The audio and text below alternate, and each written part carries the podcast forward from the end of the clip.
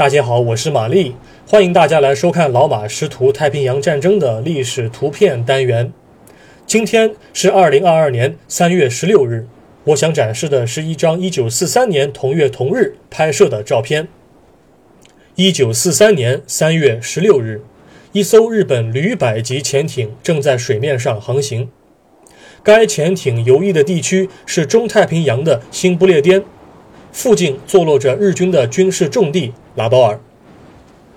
旅百级潜艇是日军服役的一类中小型潜艇，其担负的主要任务是海岸警戒，而非跟随大型舰队猎杀美军舰艇。因此，这些舰艇它的活动范围较小，基本属于离岛防御或者点防御的范畴。旅百级潜艇长六十点九米，宽六米，吃水深三点五米。柴电动力，它的水面标准排水量为六百零一英吨，水面最高航速为十四节，水下排水量为七百八十二英吨，水下最高航速为八节。按照日方的称呼，勉强可以称之为潜水舰。它在水上能以十二节的航速航行三千五百海里，但是水下的供氧能力不足。潜艇可以装载八枚鱼雷。有两座二十五毫米口径的九六式高炮。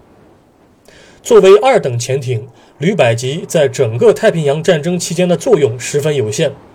他们的全部战果只有七艘运输舰和一艘驱逐舰。他们的水下航速较慢，续航能力较差，因此一旦被发现，这些潜艇就非常容易地成为美国海军驱逐舰、驱护舰或者是水上飞机的打击目标。形势一低调，就低调到海里去了。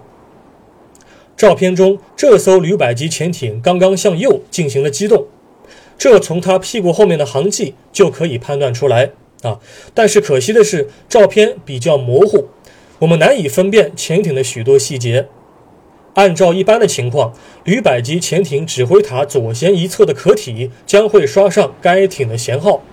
但是这艘潜艇可能是在发现盟军飞机后有意的进行了规避，防止美军发现它的具体舷号。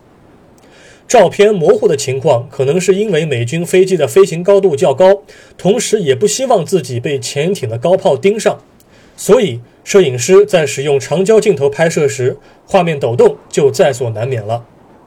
该潜艇上浮的具体位置是南纬零五度十分。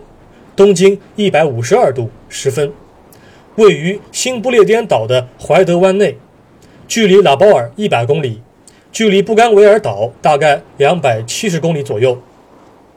本照现在收录于美国国家档案馆中，官方编号为八零杠 G 杠六三九九四。感谢您收看今天的节目，我们过几天再会。